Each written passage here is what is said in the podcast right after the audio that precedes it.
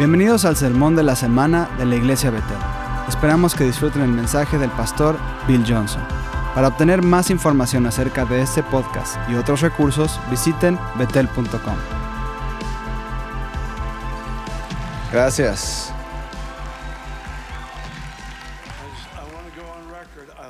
Quiero que conste que me gusta esa camisa, Chris. Solo digo que me gusta la camisa. No me gusta mucho el baile. ¿eh? El baile se puede ir, pero la camiseta es bonita. De hecho, el baile ni siquiera es un baile, es un loro herido o algo así. Es un pavo real, pavo real herido.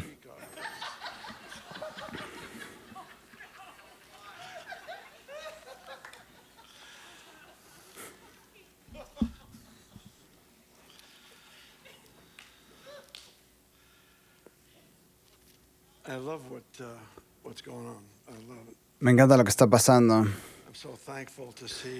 Estoy tan agradecido de ver cómo las cosas empiezan a tomar forma. Tienen que entender que como uno de los miembros del equipo aquí estoy muy emocionado por lo que está sucediendo, estoy emocionado por lo que veo que el Señor está haciendo y en cierto sentido lo último que quiero hacer es enseñar sobre un edificio. Eso es lo que vamos a hacer en este segmento. Así que lo que sentí que el Señor ponía en mi corazón, que algo que fuera útil y aplicable para cada persona, pero también encaje en el contexto de lo que Dios nos ha llamado a hacer. Así que aquí, déjeme arreglar esto. Estuve cazando en Texas en noviembre. Vamos a dar gracias por Texas. Gracias por la cacería. Me olvidé de hacerlo esta vez, pero normalmente cuando hacemos una conferencia leo los nombres de las naciones que han visitado y entonces pregunto, ¿me olvidé de algún país? Y los tejanos siempre gritan Texas, porque todos los tejanos piensan que son un país separado. Por eso cuando voy ahí me llevo un pasaporte por si algo pasa mientras estoy ahí. Estuve ahí en un viaje en diciembre y una noche no pude dormir. Así que me di la vuelta, tomé mi iPad y la abrí. Tengo un archivo con muchas palabras proféticas y me gusta revisarlas. Me gusta tenerlas delante de mis ojos y mi corazón. Y abrí eso y empecé a leer esta palabra profética que no recordaba haber recibido. De hecho, Michael Maiden estuvo aquí hace un año y nos dio una palabra muy fuerte acerca del nuevo edificio. Dijo, si no lo construyen ahora, no estarán preparados para lo que va a ocurrir. Y había un sentido de urgencia profética en esa palabra. Y lo oímos y dijimos juntos, amén. Ese mismo amigo, Michael Maiden, me envió esto y yo había olvidado que lo había recibido y en esta palabra profética estaba esto. Vi una gran empresa tecnológica se acercó a ti queriendo asociarse con lo que haces y ofreciéndote un gran edificio para una escuela de formación de tecnología. Así que estoy en, text, en Texas, leo esto y pensé, espera un momento, esto es lo que está empezando a suceder ahora en casa. No creo que nadie sepa que esta palabra fue dada. Eran las 2 de la mañana y tenía mi iPad, así que la copié y se la envié a Chris y dije, oye, mira, esto no es lo que está pasando ahora mismo, porque una gran empresa tecnológica quería asociarse y dar cabida a nuestra escuela de tecnología y era parte de la palabra. Y era exactamente lo que estaba pasando. Así que obviamente nos animó mucho y, y eso es lo que está pasando. Me encanta la conexión. Si alguna vez has estudiado, está en todos los salmos, pero especialmente en Ageo, está en Esdras, Nehemías, estos todos son libros de construcción, todos hablan de construir instalaciones. Está esto no extraño en el sentido de raro o equivocado, sino conexión inusual entre el edificio y los profetas. Se dice que se asociaron con los profetas y tuvieron éxito. Algunas cosas fueron construidas bajo la guía o dirección de los profetas. Así que creemos firmemente en ello. Los profetas no sustituyen nuestra responsabilidad de escuchar de Dios personalmente, pero nuestra responsabilidad de escuchar de Dios personalmente tampoco sustituye al profeta. Trabajan juntos.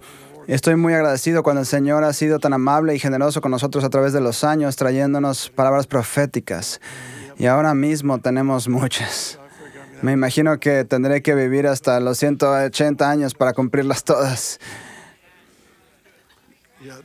Esa es una imagen muy fea. Así que vamos a la Biblia, vamos a abrir la Biblia. Me quedan 16 minutos para hablar con ustedes y quiero que abran en el Salmo 67. Tengo lo que considero una palabra muy extraña e inusual para dar en un domingo en el que estamos hablando de edificios. Y sin embargo, creo que tendrá sentido. Espero que tenga sentido para ustedes y no uso esta frase muy a menudo, pero creo proféticamente he llegado a una comprensión de una nueva temporada, si lo puedo decir así, una nueva forma en que Dios va a desatarse sobre y a través de nosotros como pueblo. Así que espero que tenga un poco más de sentido en un momento. Leamos el Salmo 67, todo el Salmo. Vamos a volver a un versículo, voy a emplearlo y compartir un testimonio y luego quiero leerlo y darle un poco de contexto. ¿De acuerdo? Versículo 1 del Salmo 67. Dios tenga misericordia de nosotros y nos bendiga. Haga resplandecer su rostro sobre nosotros, para que sea conocido en la tierra tu camino, en todas las naciones tu salvación. Te alaben los pueblos, oh Dios, todos los pueblos te alaben. Alégrense y gócense las naciones, porque juzgarás los pueblos con equidad y pastorearás las naciones en la tierra. Te alaben los pueblos, oh Dios, todos los pueblos te alaben. La tierra dará su fruto. Nos bendecirá Dios, el Dios nuestro. Bendino, bendíganos Dios y témanlo todos los confines de la tierra. Este salmo ha requerido un cambio de percepción, un cambio de perspectiva sobre la naturaleza de Dios, las herramientas que utiliza. Ya conocemos su corazón por las naciones, pero las herramientas que ha diseñado y creado para atraer literalmente a las naciones, en parte están representadas en este salmo. Y lo que quiero que hagas es que mires de nuevo el verso 6. Permítanme hablarles durante unos minutos sobre el versículo 6. Dice, la tierra dará. Ahora bien, esto es después de que el pueblo de Dios alcanza una medida de bendición. Permítame decir, un manto o avance en el área de la bendición. No estoy hablando de hacerse rico, construir un imperio personal. Me refiero a la riqueza sobrenatural, intelectual, emocional, relacional en cada parte de nuestra vida está el diseño del Señor. Incluye las finanzas, pero ese no es el enfoque. El enfoque aquí, honestamente, es el bienestar general de una persona que vive bien con el Señor. Esto no significa que no haya problemas o desafíos, solo significa que Él camina con nosotros en esas dificultades y trae solución redentora. Así que el versículo 6, entonces la tierra dará su fruto nos bendecirá Dios, el Dios nuestro. Me encanta ese versículo, la tierra dará su fruto, porque de alguna manera en esta invitación inusual a vivir en la bendición del Señor y ver las naciones venir a Él, una parte de ese proceso es que la tierra diga, está bien, puedes tenerlo. Lo he estado guardando todo este tiempo, pero ahora puedes tenerlo. La tierra dará, dará un incremento. Tenemos una maravillosa casa de oración aquí. Recuerdo el domingo en el que presentamos ese proyecto a la familia de la iglesia aquí hace años. La iglesia había crecido a un tamaño mucho menor. Y fue durante ese tiempo que el Señor puso en mi corazón la visión de esa casa de oración. Yo literalmente lo vi sentado en esa primera fila. Es una larga historia que no es para ahora, pero cuando fuimos a recaudar el dinero ese domingo por la mañana, Chris acababa de llegar y profetizó que todo ese dinero llegaría y las promesas, ofrendas y ofrendas en ese mismo día. Así que en cuanto dio esa palabra, creo que se escondió ahí en las sillas debajo de la primera fila porque íbamos a tomar una ofrenda y averiguar si realmente había sucedido. Y es una forma muy rápida de probar la palabra profética. Es una forma muy rápida. O lo tenemos o no lo tenemos. Y creo que teníamos al final 8.5 dólares por encima de la cantidad necesaria. Y uno de los chicos que dio 10 dólares, yo creo que él estaba convencido de que nos llevó más allá, a la tierra de la recompensa. Y eso ocurrió en la casa de oración. Mi esposa, ella se encargaba del ministerio de oración. Ella tenía una pequeña oficina al entrar. Hay una pequeña puerta a la izquierda. Y hay un pequeño despacho que era su oficina. Y por supuesto ella oraba ahí y también era parte principal y trabajaba ahí en esa oficina. Y tenía una planta ahí, y esta planta, si puedes imaginar, este lugar donde había continua oración, intercesión por las naciones, las 24 horas del día y todo lo que sucedía ahí, no bodas, no estudios bíblicos, ninguna otra cosa, solo oración y adoración. Esta pequeña planta florecía cada noviembre y diciembre. Pero algo le pasó a esa planta en el tiempo que pasó en esa casa de oración. Finalmente llegó a florecer los 12 meses del año. Solo 12 meses continuos del año. Tienes que entender que cuanto más pronunciada es la presencia de Dios, más desordena nuestra comprensión de las estaciones. Jesús dijo en Juan 4, dice, Ustedes dicen que necesitan tres meses y luego viene la cosecha. ¿Por qué dicen que tardan tres meses en obtener la cosecha? Porque eso es lo que se necesita. Plantas la semilla y tres meses después obtienes la cosecha. Así que Jesús dice, dices que se necesitan tres meses. Yo digo, los campos están maduros y listos para la cosecha. Por supuesto, Él está hablando del evangelismo, pero está usando un paralelo natural te recuerdo que el libro de Ezequiel dice, y sus árboles darán fruto los 12 meses del año. Así que aquí está esta planta que tenía flores los 12 meses del año. Ben y yo compramos una casa nueva hace poco más de tres años y el anterior propietario hizo un trabajo magistral con su jardín y el paisaje y por eso había flores y árboles en todos los lugares adecuados. Hay un lugar justo al frente de la derecha del camino cuando vas hacia la casa, esta hermosa sección de flores, de iris. Me encantan las flores. Estoy tan impresionado con Dios que creó las flores que no hacen nada, excepto lucir hermosas. Me refiero, simplemente se ven hermosas que eso estuviera en su corazón y en su mente. Él es diferente a lo que a veces pensamos. No es una persona industrial, trabajadora, es alguien que ama la belleza. Su primer milagro fue en una boda. Es solo este corazón de un padre que celebra, que hace estas cosas. Aquí están estos iris y nos dimos cuenta hace un año más o menos. De hecho, fue hace un año. Estos iris florecen cada marzo y abril abril o mayo, tal vez. Y hace un año florecieron en noviembre y continuaron hasta diciembre. Y luego, por supuesto, empezaron de nuevo en abril y en mayo, pero luego nos dimos cuenta de que en el calor del verano, en, en julio, volvieron a tener flores y luego en agosto y eh, en el calor humeante del agosto de nuevo había flores y en septiembre y tenían flores. De hecho, después de esta inundación de Noé que tuvimos aquí hace poco, sin exagerar, bueno, exagerando, pero solo ligeramente. Después de eso acaba de arrojar un montón de flores. Así que tenemos esta planta irlandesa frente a nuestra casa que ahora nos da hermosas flores básicamente los 12 meses del año. ¿Qué es? Siento que cosas pequeñas como estas son señales para atraer nuestra atención, que hay un cambio de estación en el que Él va a funcionar fuera de la naturaleza, fuera de los límites. No es que la naturaleza y esas responsabilidades no encajen, lo son, pero no son limitantes, no lo limitan a Y sentí fui honesto para declarar proféticamente un cambio en las estaciones donde las cosas sucederían usualmente en el área de la cosecha y el incremento personal. Tengo un amigo, no mencionaré su nombre para no centrar la atención en él. No estoy seguro de que estoy seguro de que lo apreciarían, pero tiene miles de naranjos y estas naranjas Ahora tenemos un naranjo en nuestra casa que el propietario anterior se encargó de plantar. Es precioso y ahora mismo tiene naranjas. Acabo de comer un par este fin de semana, así que en noviembre, diciembre y creo que en enero tenemos naranjas. Pero los naranjos de mi amigo creo que tiene como 12 mil. La mitad de ellos tienen naranjas a final de julio y junio. La estación equivocada. Y valen 10 veces más. Creo que es 10 veces más. Un aumento de valor de cada naranja enorme y significativo. También son de la mejor calidad posible y los cosecha en la época del año equivocado. Nadie las tiene en esa época del año, excepto él. Tiene un montón de pastores que caminan por esos naranjos orando continuamente. Puede que tenga que ver con el cambio de la estación, pero luego me dijo, casi en voz baja, que tiene, olvido si son 6 o 12 árboles que realmente dan naranjas los 12 meses del año.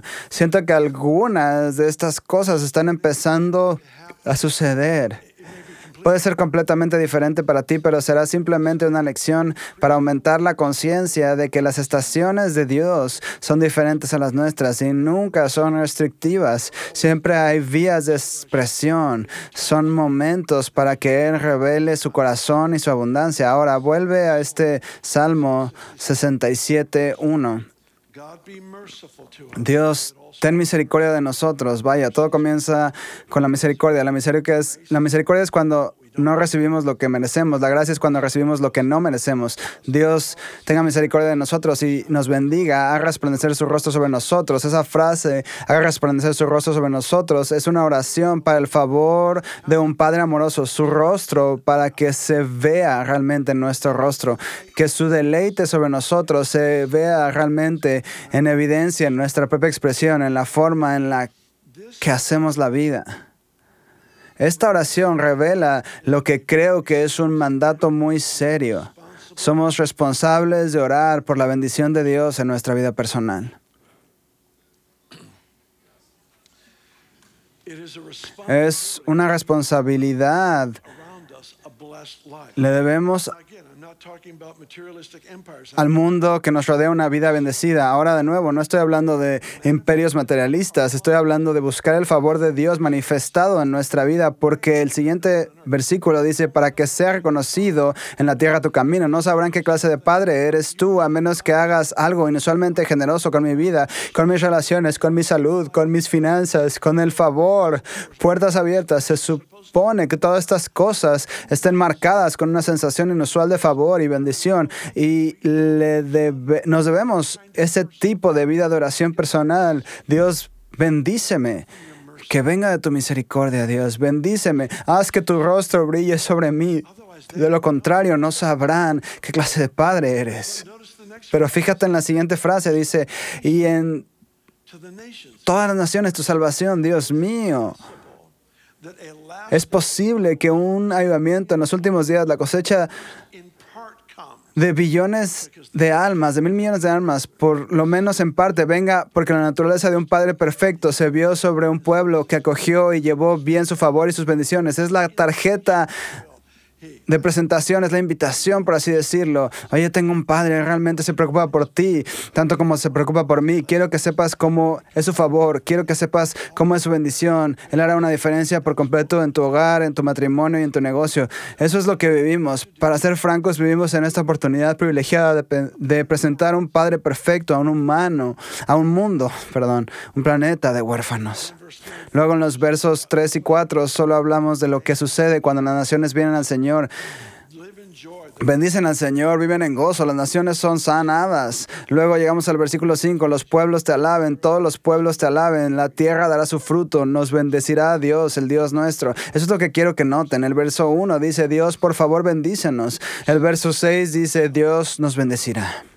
Hay un punto en tu vida de oración en el que dejas de pedir y empiezas a decretar. Hay un punto en nuestra vida de oración en el que dejamos de pedir. Puedo sentirlo, hay veces en mi propio tiempo con Él. Se siente como si vuelva a pedir, será una ofensa. No quiero decir que Él esté enojado conmigo, me refiero a que no estoy aprovechando el momento que Él creó para mí porque hay un punto en el que es infructuoso pedir porque ya está resuelto. Ahora debe ser decretado y es en el decreto donde las cosas, los propósitos de Dios comienzan a desarrollarse de manera real.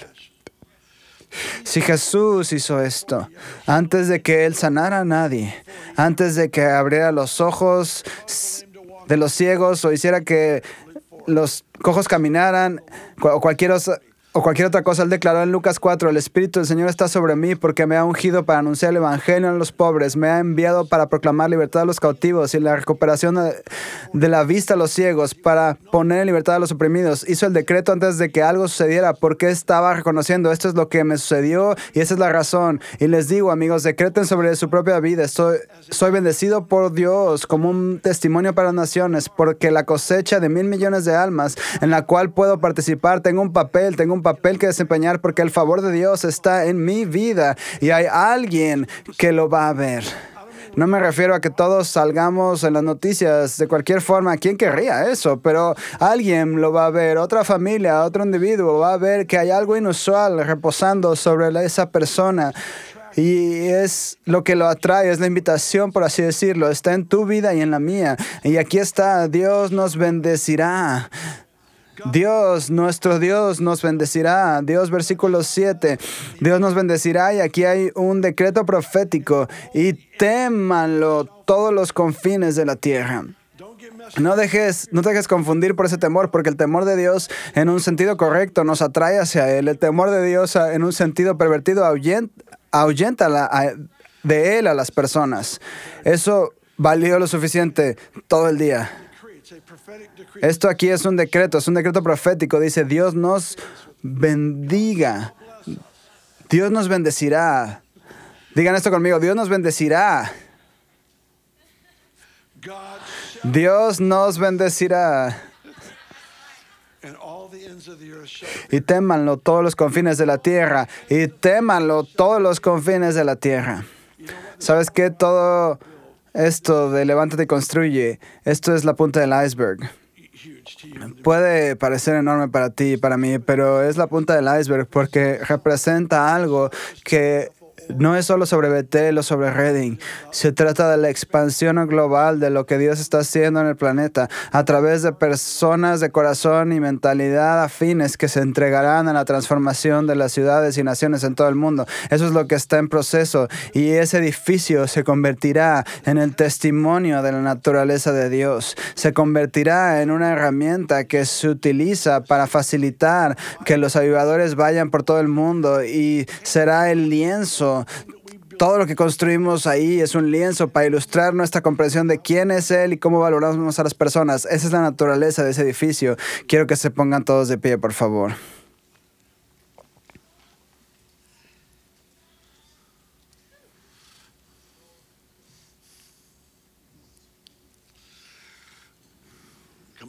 Vamos, Jesús.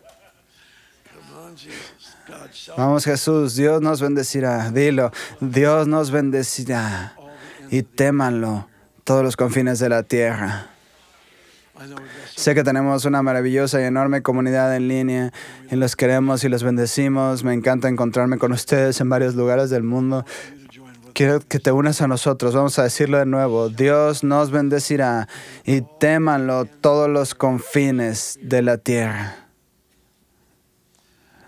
Quiero darte permiso para orar. De hecho, el permiso y la tarea, permiso y la tarea de orar para obtener una bendición personal.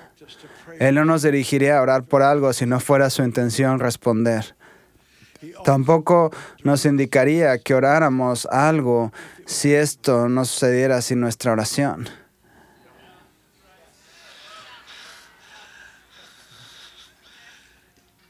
Él no nos dirige en la oración, sino si lo va a hacer de todos modos sin nuestra oración. En otras palabras, Él nos invita a este papel de pacto en el que traemos una petición ante Él porque es su corazón hacerlo, pero sin la oración no sucederá. No digo que Él no hará nada, solo digo que el potencial nunca se alcanza sin la plena cooperación de lo que Él ha diseñado. Solo coloco una mano en el nombre de alguien a tu lado y quiero que oren para que la abundancia de la bendición y el favor de Dios repose sobre esa vida y ese hogar en esta próxima temporada. En esta próxima temporada, la abundancia del favor de Dios, la abundancia del favor de Dios sobre ese hogar en esta próxima temporada. Quiero que declares sobre ellos, Dios te bendecirá, Dios te bendecirá. Dios está en el proceso de bendecirte y todos los confines de la tierra te temerán. Amén. Padre, te ruego que esto simplemente incremente. Lo han hecho también, mírense. Parece que en verdad se agradan. Una cosa más rápido, una cosa más, mantengan su lugar, por favor. Cada vez que nos reunimos, siempre existe la posibilidad de que haya personas que no tengan una relación personal con Jesús. No saben lo que es ser perdonado, es el término que se utiliza en la Biblia, ser transformado desde el interior, perdonado del pecado, traído a la familia de Dios. Si hay alguien aquí que esté en ese lugar y diga, Bill, no quiero dejar el edificio hasta saber que estoy bien con Dios, hasta que yo sepa lo que es tener paz con Dios. Entonces quiero que lo haga simplemente levantando la mano y diciendo, Bill, ese soy yo, no quiero salir del edificio hasta saber que soy perdonado de, de mi pecado y que he sido traído a la familia de Dios. Cualquier persona en línea que esté en este momento y con nosotros y diga, quiero entregar mi vida a Jesús, tenemos pastores en línea, solo hay que poner en el chat, quiero conocer a Jesús, quiero su perdón, ponlo ahí y uno de los pastores se unirá contigo.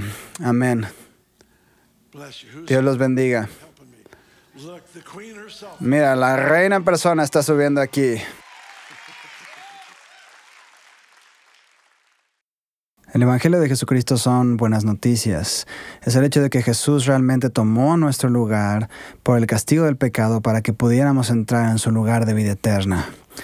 Te invito ahora a que le entregues tu corazón al Señor Jesús y digas, te recibo como a mi Señor y Salvador. Decido eliminar de mi vida cualquier cosa que no te honra y vivir con un propósito para servirte, honrar y celebrar quién eres como mi Señor y Salvador. Gracias por escuchar el Sermón de la Semana. Este podcast semanal es traducido en diferentes idiomas. Favor de visitar podcast.petel.com.